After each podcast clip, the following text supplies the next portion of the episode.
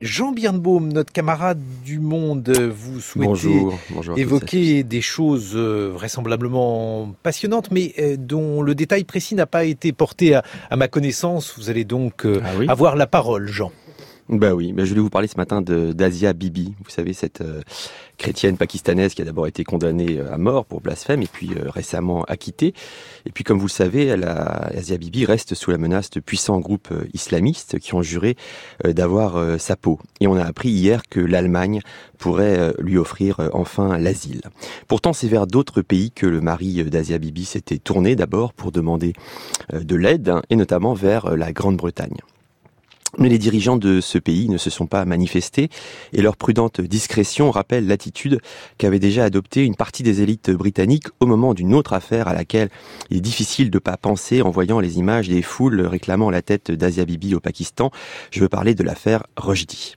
En 1989, vous vous en souvenez, lorsque l'ayatollah Khomeini lance sa fatwa contre Salman Rushdie, une campagne mondiale s'abat sur l'écrivain. Un peu partout, ses amis sont traqués, son traducteur japonais est assassiné au couteau, son éditeur norvégien est la cible de plusieurs coups de feu, et Salman Rushdie lui-même est condamné à vivre terré et à errer de cachette en cachette. Il faut s'en souvenir, son roman Les versets sataniques a été brûlé en place publique en plein cœur de Londres. Ses amis de gauche euh, l'ont traité, lui, l'homme de gauche, l'immigré euh, profondément ancré dans la culture musulmane, ils l'ont traité de raciste et d'islamophobe. De grands journaux se sont indignés que le peuple britannique ait à supporter le coût de sa protection. Et c'est peut-être tout cela euh, que le gouvernement britannique aujourd'hui a en tête quand il ne propose pas l'asile à Asia Bibi et en agissant ainsi, ou plutôt en s'abstenant d'agir, il montre qu'il a la mémoire courte. Je me souviens, j'étais allé rencontrer euh, Salman Rushdie pour Le Monde à Londres en 2012. Nous avions évoqué euh, ce moment si fondateur par mille aspects, ce moment si fondateur de 1989. Les attentats du 11 septembre n'avaient pas encore eu lieu. Le cinéaste, le cinéaste Theo Van Gogh n'avait pas été assassiné aux Pays-Bas. Les caricatures de Mahomet n'avaient pas été publiées au Danemark. Les locaux de Charlie Hebdo même n'avaient même pas été encore brûlés. Et lors de notre entrevue, Salman Rushdie avait résumé les choses ainsi. Je voudrais le citer. Tout cela fait partie de la même histoire, du même récit fondamental.